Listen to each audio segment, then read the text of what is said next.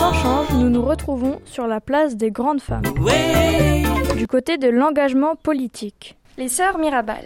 Ces quatre sœurs, Patria, Adela, Minerva et Maria Teresa, sont nées dans les années 1920-1930. Elles ont vécu à Oro de Agua en République dominicaine. Elles sont brillantes, déterminées et très belles. Elles grandissent dans l'insouciance d'une famille aisée. Elles vont à l'école dans un établissement catholique. À 15 ans, Minerva insiste pour continuer ses études de droit à l'université. Là-bas, elle se fait plein d'amis communistes, dont Périclès Franco, fondateur du Parti socialiste populaire. Ce jeune idéaliste éveille le côté contestataire de Minerva.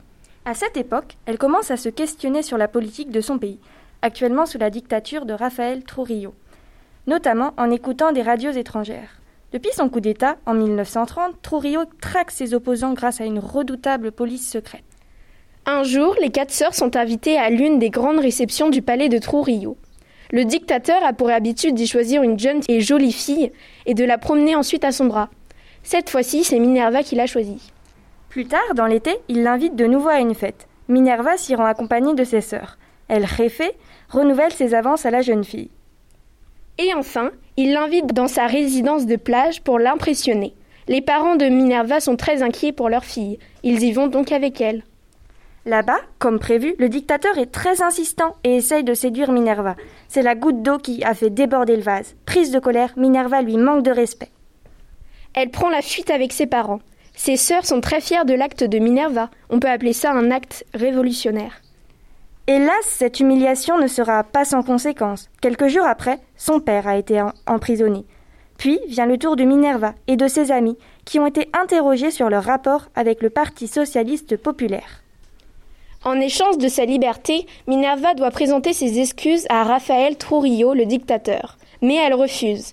Elle finit tout de même par, par sortir de prison et retourne à la fac. Là-bas, elle rencontre son mari. En 1957, elle devient la première femme doctorante en droit de République dominicaine. Malheureusement, c'est le dictateur qui lui remet son diplôme. À ce moment, il lui fait la promesse qu'il l'empêcherait d'exercer toute sa vie. C'est à cette époque que les sœurs prennent le nom de las mariposas, qui veut dire papillon en espagnol.